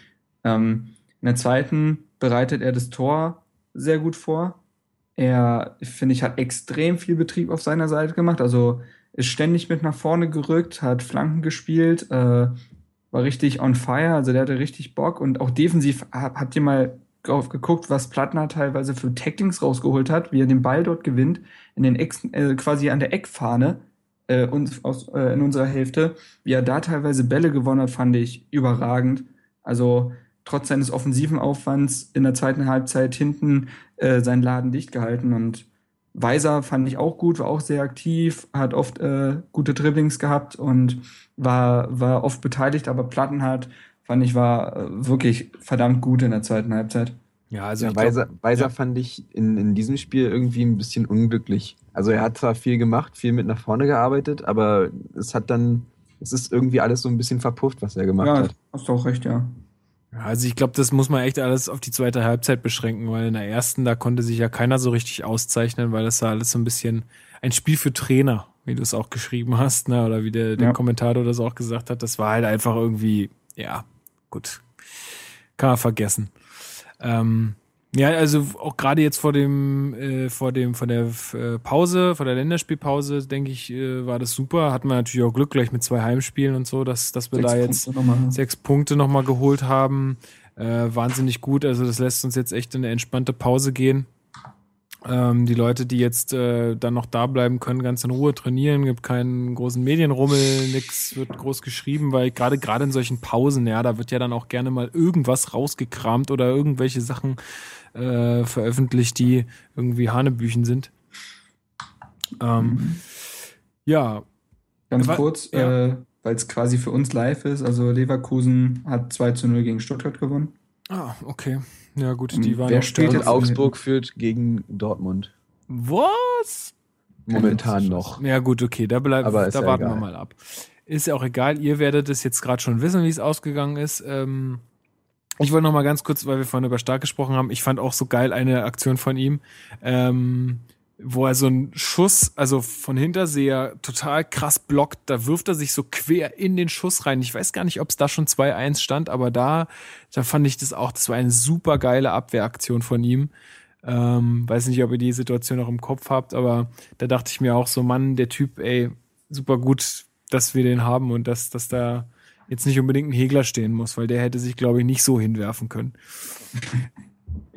Also, Ja. don't hate the Hegler, aber ähm, Don't hate the hate. ja. Jens, we can. Ja, gut, ansonsten noch irgendwelche Sachen zum Ingolstadt-Spiel?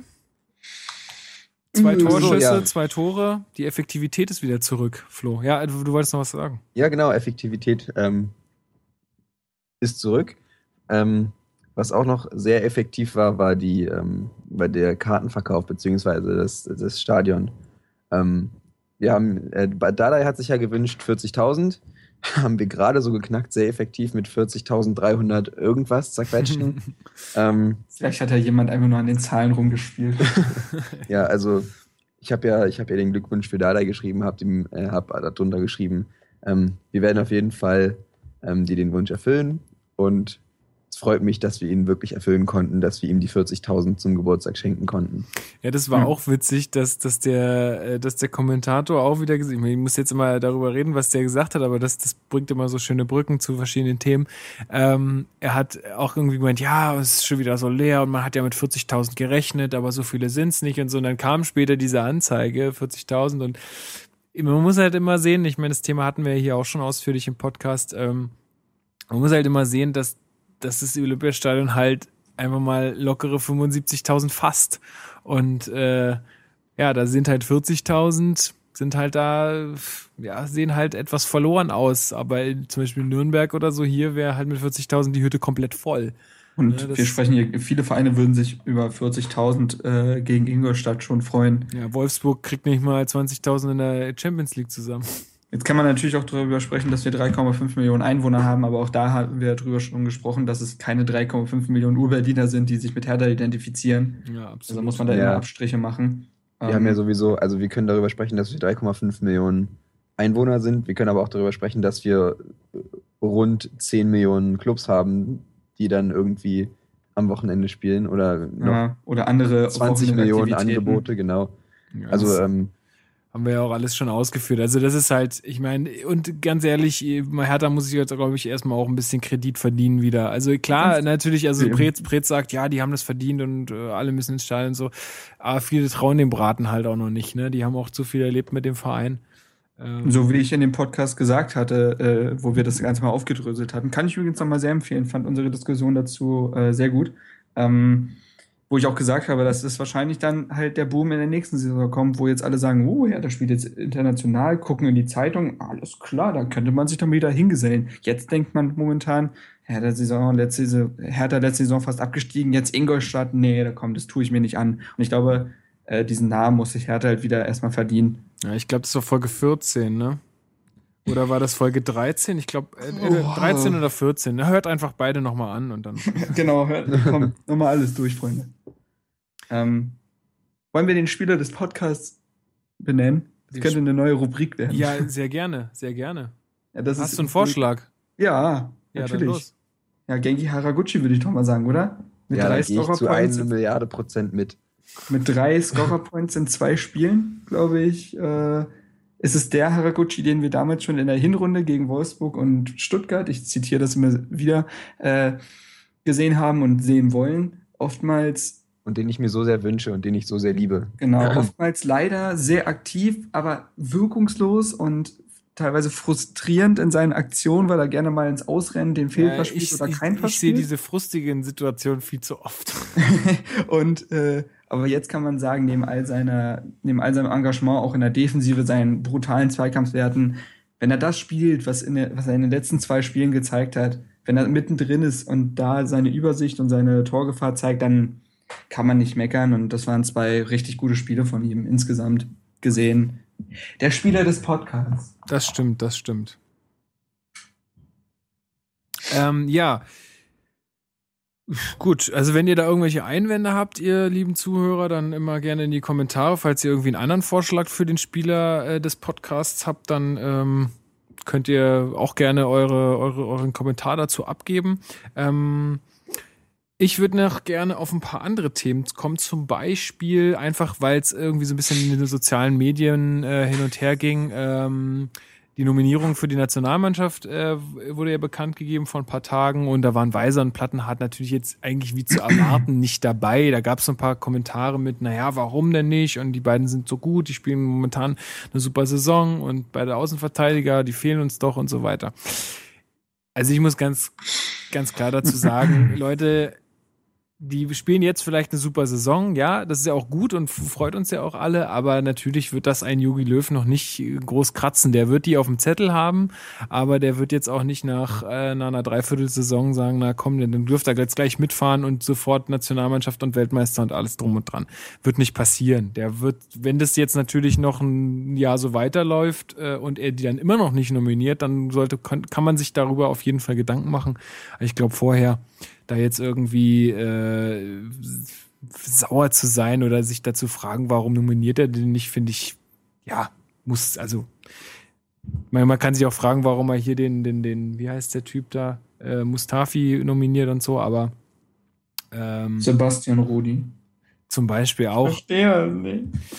Gut, aber äh, nur noch mal dazu, also das lasst, lasst die Jungs mal die, ähm, die Saison gut zu Ende bringen, äh, lasst uns nächste Saison die Leistung halten und dann kann man darüber auf jeden Fall fundierter nochmal sprechen und auch, dann kann man sich vielleicht auch aufregen. Ich glaube, die Aufregung war einfach nur dadurch, dass er Yogi auch schon öfter mal bei Hertha im Stadion war und er ist ja nicht einfach so im Stadion. Und wenn man, wenn er sich die da schon anguckt, dann kann er die auch ruhig mal mitnehmen. Also, ja, also ganz plattenhart würde ich dann noch ein bisschen separiert sehen. Auch, also ich mag Plattenhardt sehr, ist äh, einer meiner Lieblingsspieler im Kader, aber ich weiß nicht, ob er jemals Nationalmannschaft spielen wird.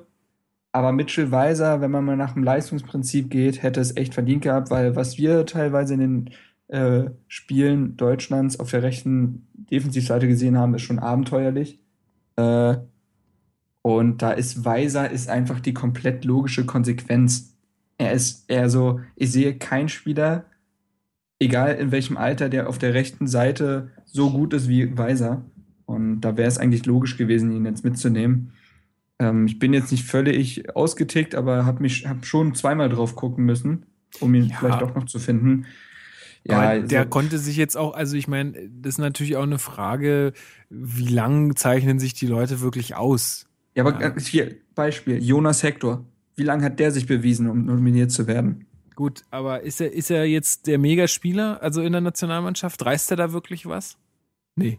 Er, er spielt durch. Ja, aber es ist äh, trotzdem, ich finde, ich weiß nicht, also ja, gut, kann man auch dem, dem Löw sagen, ja, war vielleicht ein Fehler. Oder find, also vielleicht jetzt nicht unbedingt die glücklichste Nominierung, aber gut.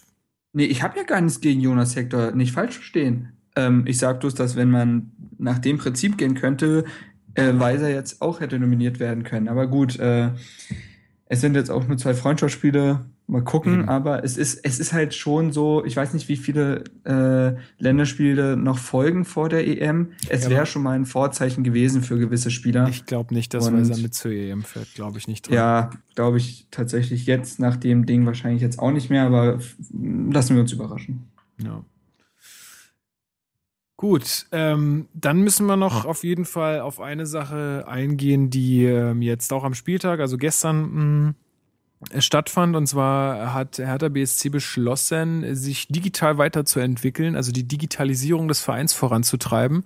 Das bedeutet, ähm, sie wollen ja moderne, modernere Trainingsmethoden einführen, das heißt irgendwelche Echtzeitmessungen bei Spielen und beim Training, wollen, ähm, äh, ja, es gibt, äh, soll dann irgendwie neue Apps geben oder in der App neue Funktionen, auf der Webseite soll soll es neue Funktionen geben, irgendwas mit Augmented Reality wollen sie machen.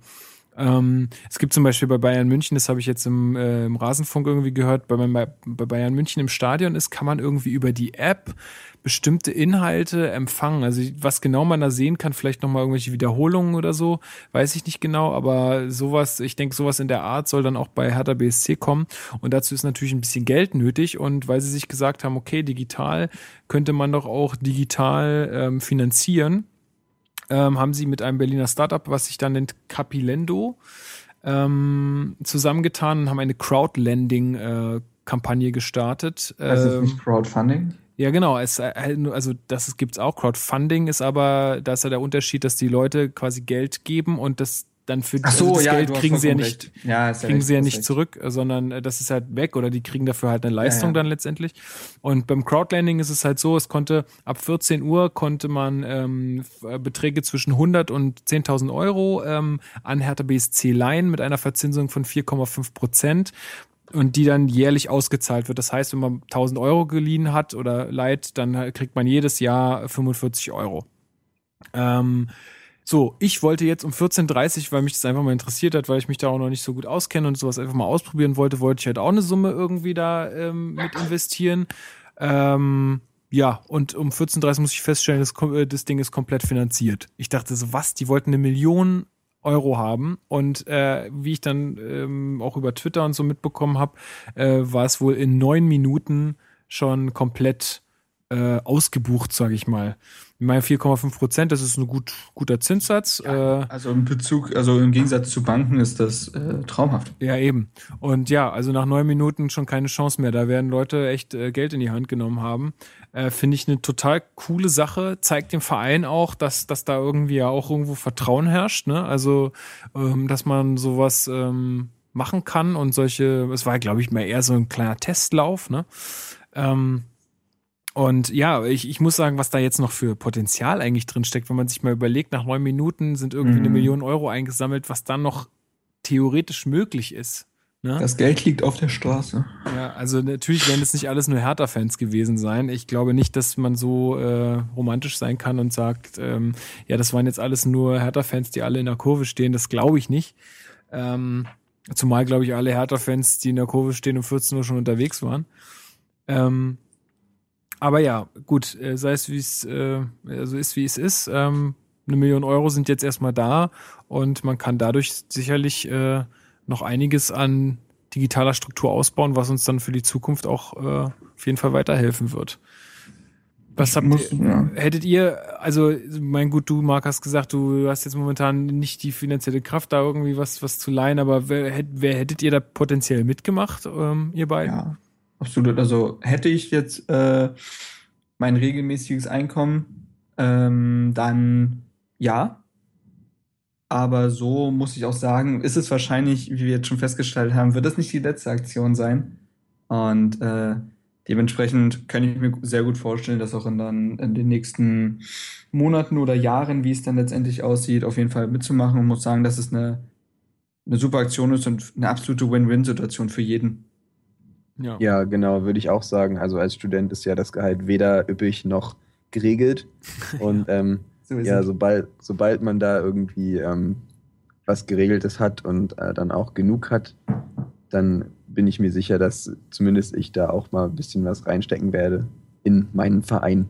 Ja, ich glaube auch, dass das so ein, ist, ja so, nennt sich ja auch Fananleihe, ne? Also ich glaube, da ist man als Fan dann auch bereit, gerade wenn auch die, die der Verein gute Leistungen zeigt, ähm, dass man dann da auch bereit ist, irgendwie was zu investieren, denen irgendwie äh, zu helfen. Und ja, also ich bin gespannt, ob nach diesem, also ich will es jetzt nicht Testlauf nennen, weil so haben sie es gar nicht betitelt, aber ähm, ich schätze mal, es war halt so ein bisschen gucken, was geht. Und ähm, bin mal gespannt, was da noch äh, in Zukunft kommt. Ähm, wie sie damit Ja. so weitermachen werden. Ne? Ich muss, aber ich muss auch sagen, also ich meine, sie haben dafür, äh, was man sagen kann, sie haben dafür 60 Tage veranschlagt, also 60, in einem Zeitraum von 60 Tagen, wo man das Geld zusammensammeln wollte.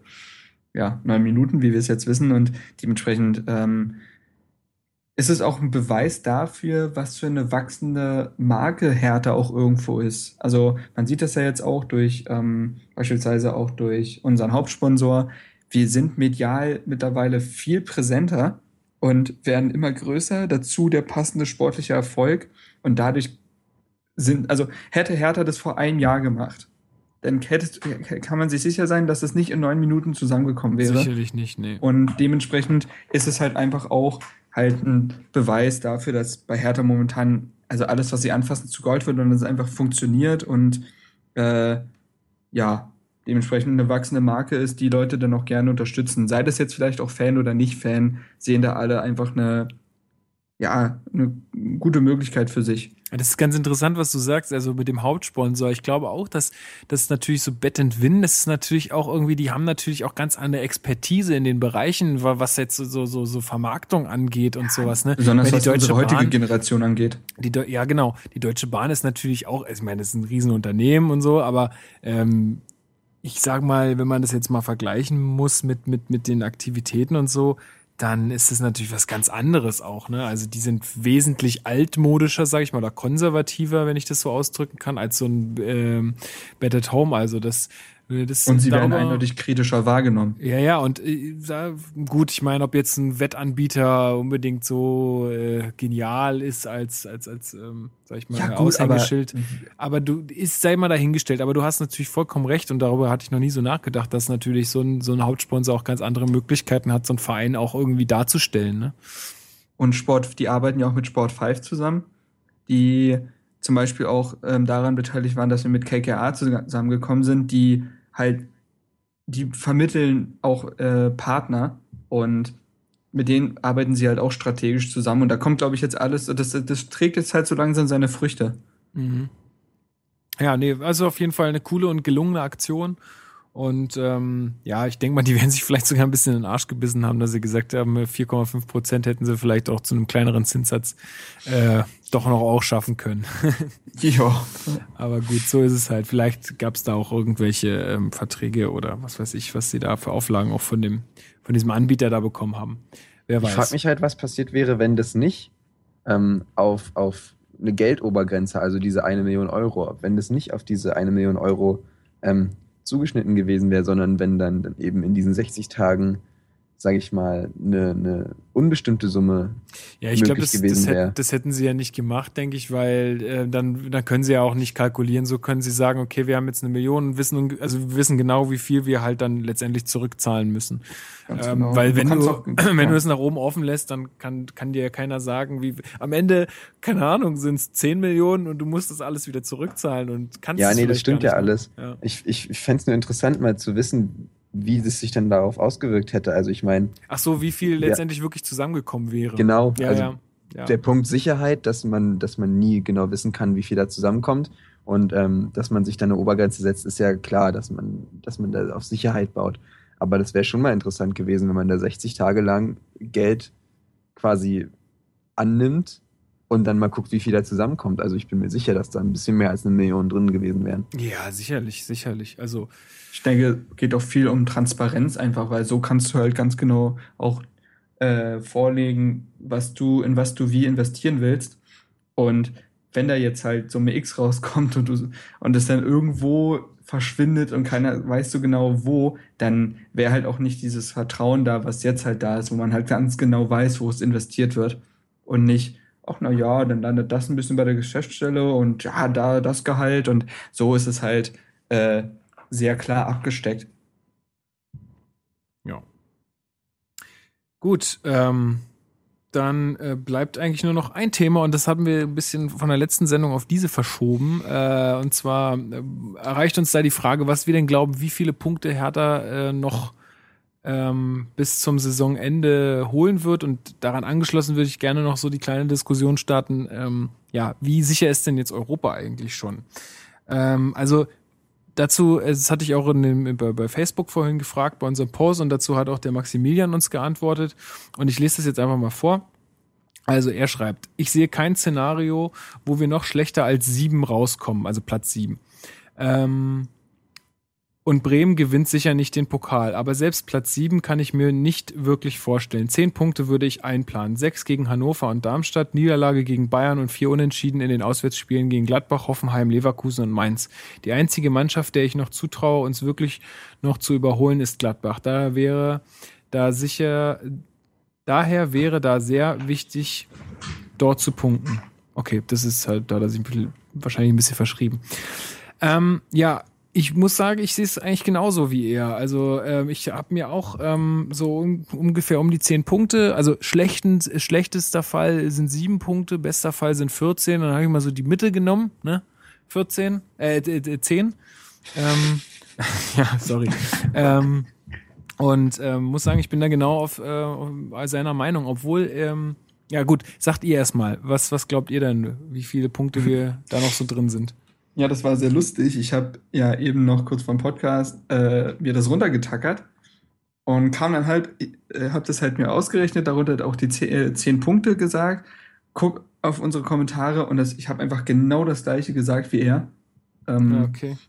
Also gegen Hoffenheim habe ich noch zwischen einem Sieg und einem Unentschieden geschwankt, aber Hoffenheim ist momentan sehr heimstark, also habe ich eher Unentschieden genommen und ansonsten sehe ich halt auch alles genauso wie er. Also gehe ich auch von zehn Punkten aus. Mhm. Und Flo? Ja, also ich sehe das immer ein bisschen mit der blauen Brille. Ich weiß nicht, ich bin da irgendwie immer so ein bisschen optimistischer als andere. Ähm, 20 Punkte Marke knacken wir. ja, natürlich, natürlich. Wir haben jetzt noch, wie viel? Eins, zwei, drei, vier, fünf, sechs, sieben Spieler, 21 Punkte sind da drin. Ähm, nee, Quatsch, aber also ich hoffe auch so mit, ja, zwischen 10 und 12 Punkten sind da schon drin, denke ich mal. Ja, ähm, und daran anschließend würde ich euch jetzt gerne die Frage stellen, was glaubt ihr denn? Also gut, wir haben jetzt momentan Platz drei. Wir haben jetzt vier Punkte Vorsprung auf Platz vier, was auch schon bei in den Regionen echt sehr, sehr gut ist. Und jetzt ähm, würde ich gerne mal wissen, wie seht ihr das denn? Also ich meine, Europa ist für mich eigentlich schon eine sichere Sache. ähm, weil, wie gesagt, äh, wir werden diese Punkte noch holen und wenn du das jetzt einfach mal aus den letzten Jahren anguckst mit der Anzahl von Punkten, landest du auf jeden Fall in der Europa League. Da führt gar kein Weg dran vorbei. So, ähm, jetzt ist halt die Frage, willst du mit einem fünften Platz Europa League spielen oder willst du ähm, mit einem dritten Platz dann Champions League spielen, was wesentlich lukrativer ist, was die besseren äh, Spielansetzungen hat, was die attraktiveren Gegner bereithält. Ähm, und das andere ist auch noch, wenn du jetzt Vierter wirst, also wie wenn, wenn wir jetzt Maximilian mal vertrauen und wenn Gladbach uns überholt, dann sind wir Vierter, wo wir noch eine Quali spielen müssen, wo du auch nicht wirklich planen kannst, okay, ähm, oder, oder jetzt sagen wir mal Platz sieben, wo du eine Quali spielen musst, ähm, da kannst du, hast ja auch keine Planungssicherheit. Ähm, das wäre halt schon irgendwie blöd. Also ich würde sagen, jetzt Vollgas auf Champions League gehen, weil alles andere wäre nur, es wäre auch nicht schlecht, aber wäre auf jeden Fall schlecht her oder nicht so gut für uns. Ja. Also ja, ich glaube nicht, dass wir nach unten gucken sollten. Ich glaube schon, dass wir da schon, also unseren Platz zumindest sichern sollten. Ich meine, Schalke, ähm, ich habe mich natürlich vorbereitet, habe hier die ganzen Spielpläne offen. Schalke hat noch äh, Dortmund, äh, Bayern und Leverkusen zu sich, äh, bei sich. Und ähm, ja, also Schalke glaube ich nicht, dass die uns noch einholen, mhm. weil einfach wegen diesen drei Brocken. Bei Gladbach bin ich mir nicht ganz so sicher, weil die haben halt bis auf Bayern zumindest schlagbare Gegner. Ähm, Aber gut, wie viel, äh, wie viele Punkte sind die jetzt weg? Sechs. Ja, die müssen halt, da müssen wir halt zweimal verlieren und die zweimal gewinnen und dann sind wir erstmal punktgleich. Also, ist halt schon auch eine ja. Nummer, ne? Nee, aber auf jeden Fall, wie ich schon gesagt habe, nach vorne gucken. Nicht nach hinten, nicht gucken, wie viel, äh, wie viele Punkte brauchen die jetzt, um uns einzuholen, sondern gucken, wie viele Punkte brauchen, äh, können wir noch holen und nicht äh, auf andere achten, sondern nur auf uns. Und ja. dann den Champions League-Kurs fahren, würde ich sagen. Also bei mir ist so eine Diskrepanz zwischen Europa League wäre auch schon cool wegen Europa und würde uns als Verein natürlich erwachsen lassen. Und mein Gott, ich will Champions League im Olympiastadion. Das ist halt echt schwierig, da irgendwie sich festzulegen. Ja, ich glaube tatsächlich, dass wir letztendlich nicht mehr. Ich glaube tatsächlich, wir bleiben auf Platz drei einfach deswegen, weil alle anderen Mannschaften einfach furchtbar inkonstant sind. Und wir eben nicht. Und äh, wir jetzt auch zwar noch durchaus gute Gegner haben, aber ich, okay, ich würde mich festlegen auf Champions League, wenn wir gegen Gladbach unentschieden spielen. Wenn wir gegen Gladbach verlieren, dann kann auch Schalke wieder gewinnen und Leverkusen und dann wird es wieder sehr eng.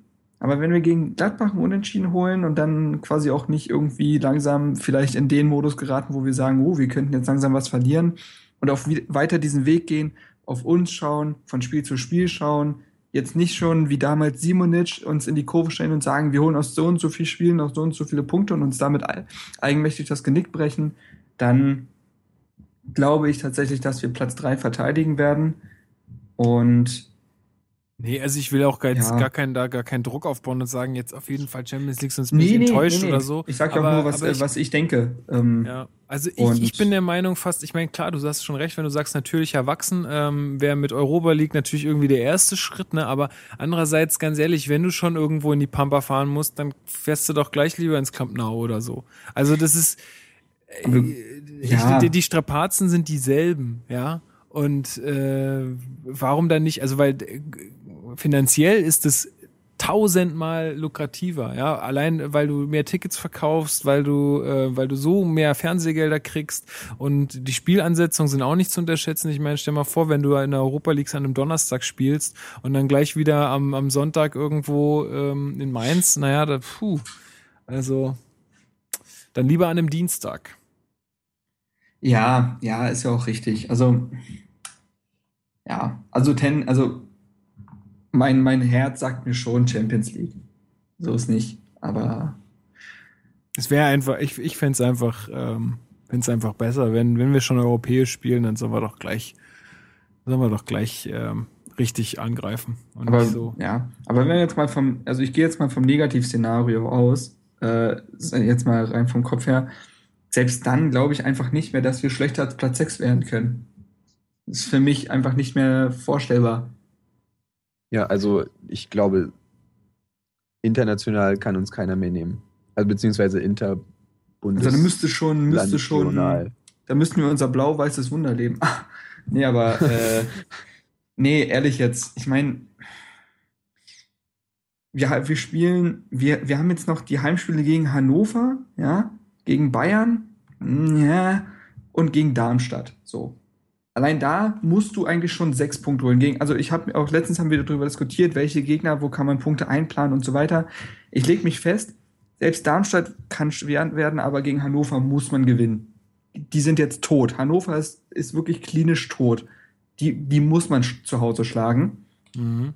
Ähm, Gladbach, Gladbach wird sich echt schwer mit uns tun, glaube ich, jetzt. Jetzt, wo wir auch, wie ich schon sage, wir immer in einem Lernprozess sind und wir jetzt auch nicht wie im Hinspiel auftreten werden.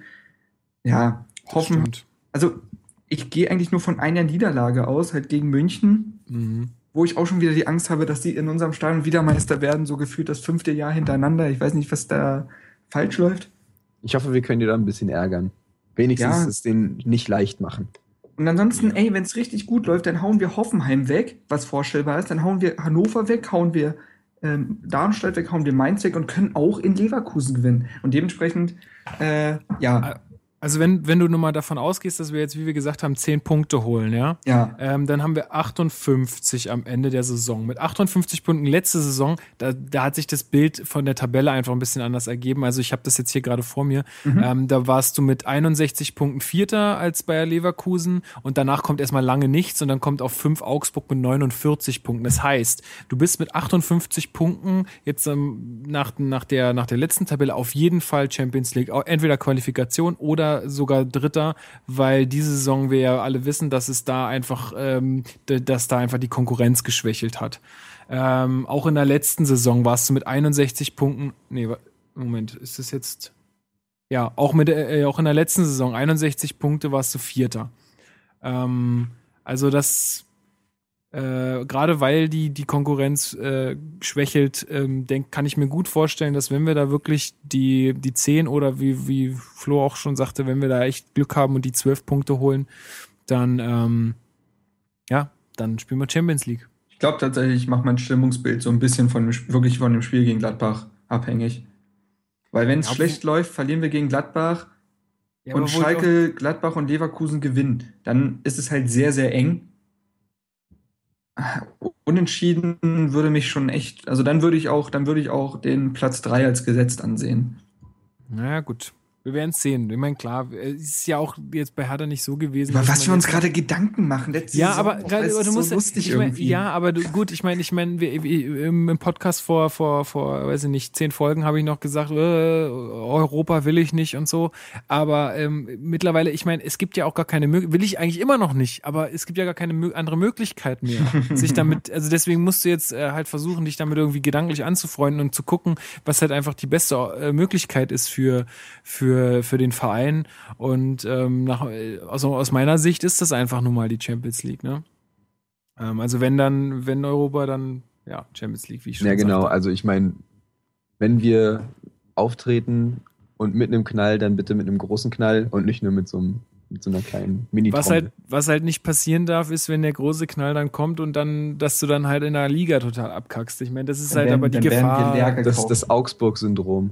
Ja, genau. Also das darf halt einfach nicht passieren. Ich hoffe einfach, dass auch die Verantwortlichen da ihre Lehren aus, aus den anderen Beispielen einfach ziehen und ähm, da, gan- da ja auch ihre, ihre äh, Maßnahmen daraus ableiten, weil ähm, da brauchen wir auf jeden Fall noch ein paar Spieler, ähm, dass wir das irgendwie auf die Reihe kriegen. Aber ich will jetzt auch nicht darüber diskutieren, wer da jetzt kommen soll und was auch immer. Das ist, würde jetzt auch zu weit führen, weil wir sind auch schon zeitlich ähm, sehr weit fortgeschritten. Ähm, das ist vielleicht mal was für einen Podcast, der zwischen den Saisons oder so stattfindet. Lasst uns doch mit einem positiven Fazit beenden, denn ich sehe gerade, Platz 13 und 17 trennen ein Punkt. Und Ja. ich bin sehr froh, dass wir dieses Jahr nicht mehr in diesen, in diesen Höl Höllenqualen leben müssen. Absolut, ja. Und Da bin ich auch dementsprechend- sehr froh. Äh, ja. Gucken wir doch einfach, was kommt. Jetzt wissen wir wieder, wo wir herkommen. Genau, Und- started from the bottom, now we're here. Und ähm, ja, freuen uns einfach, dass wir nicht absteigen. Und äh, was, was da noch alles kommt, das werden wir dann in Zukunft sehen. Ja, Flo, ähm, vielen Dank, dass du mitgemacht hast. Wir werden dich äh, hoffentlich sicherlich öfter mal wieder hier hören, ne? Ja, ich hoffe Ähm. doch. Vielen Dank, dass ich dabei sein durfte. Ja, sehr gerne. Wie gesagt, ähm, das äh, ist immer gut, wenn Leute sich da aus unseren Reihen anbieten. Und ähm, auch dir vielen Dank, Marc. Wie immer sehr souverän, sehr souverän. Das kann ich Ähm, nur Das zurückgeben. ist halt Stammelf, ne? Wir beiden sind die Stammelf. Ja, wir sind das Inventar. Sonst, sonst, sonst wird rotiert. Also, wir, sind die, wir sind die Achse. Okay, das schiefe Zweieck. Okay. ähm, ja, dann äh, können wir eigentlich zumachen hier, würde ich sagen. Oder habt ihr noch irgendwas, was ihr ansprechen wollt? Nö, alles gut. Addet uns auf Twitter, auf MySpace, nee, MySpace sind wir nicht. Äh, Facebook, Ihr seid so Chat Chat. 2012. Chat City, Chat City. Ähm, WoW, Da haben wir keinen Charakter. Das weißt du nicht? Vielleicht sind wir da auch vertreten. Die Hertha Base Gilde. Ja, ja, nee, nee, Gott sei Dank nicht. Keine Zeit dafür sowas. Ähm, nee, aber äh, nochmal, ähm, also wenn, wenn ihr das jetzt auch bis zum Ende äh, gehört habt, dann würden wir uns auf jeden Fall auch über eine Rezension bei iTunes, iTunes freuen. Ähm, einfach, ja, guckt einfach mal ähm, auf iTunes, da kann man ähm, dann so Rezensionen abgeben mit Sternen. Wir freuen uns über jegliche Kritik, äh, über Ach, das jegliches auf Lob. Auch, auch, ja. Oh Gott, auch. ich, hab- ich kenne das bisher nur auf Soundcloud. Naja, egal. Ja, aber es gibt so ein, so ein Feed, der dann da reingespielt wird. Also Pass genau, wer das, wer das, Codewort für alle, die den Podcast zu Ende gehört haben, Banane. Ihr schreibt einfach Banane in die Kommentare und dann wissen wir, dass ihr bis zum Ende dabei gewesen seid. genau. ähm, und äh, ja, also wer es jetzt auch noch nicht weiß und das immer nur auf Soundcloud hört, ihr könnt euch das ganz einfach auch über euren Podcatcher. Ähm, bei I äh, iOS ist es vorinstalliert, so eine Podcast-App oder ansonsten gibt's auch noch Podkicker zum Beispiel. Ähm, da Der könnt ihr Kick für euer Ohr. Genau, da könnt ihr einfach ähm, Hertha Base Podcast suchen und dann werdet ihr uns da auch finden. Und ja, dann könnt ihr uns immer unterwegs auch hören und verpasst keine Folge mehr. So, jetzt aber genug. Ähm, wir sind schon in der Nachspielzeit. Äh, ich wünsche euch beiden noch einen schönen Abend und allen Zuhörern auch oder einen schönen Tag, wo auch immer ihr euch gerade befindet. Und ich hoffe, wir hören uns dann nächste Woche wieder. Nee, Ja. in zwei Wochen. Richtig. Macht's gut. Nee, nee. Moment, es ist ja noch Nein, in drei Wochen. Länderspielwoche. Oh Gott, Ja. da vergeht ja Okay. gefühlt ein Monat. Ja, vielleicht machen wir dann auch wieder ein bisschen früher einen Podcast. Mal gucken. Wir lassen uns was einfallen. Ah, schön. Spätestens am 10.04. Nee, Quatsch, doch. Wir verwirren hier alle. Er Ja, kommt, wenn er kommt. Genau, so sieht's aus. Wir machen uns da keinen Druck. Nee, wir schauen nur von Podcast zu Podcast. Richtig. Alles klar, Jungs. Also dann ähm, bis nächstes Mal. Alter, die Ohren steif. Ciao.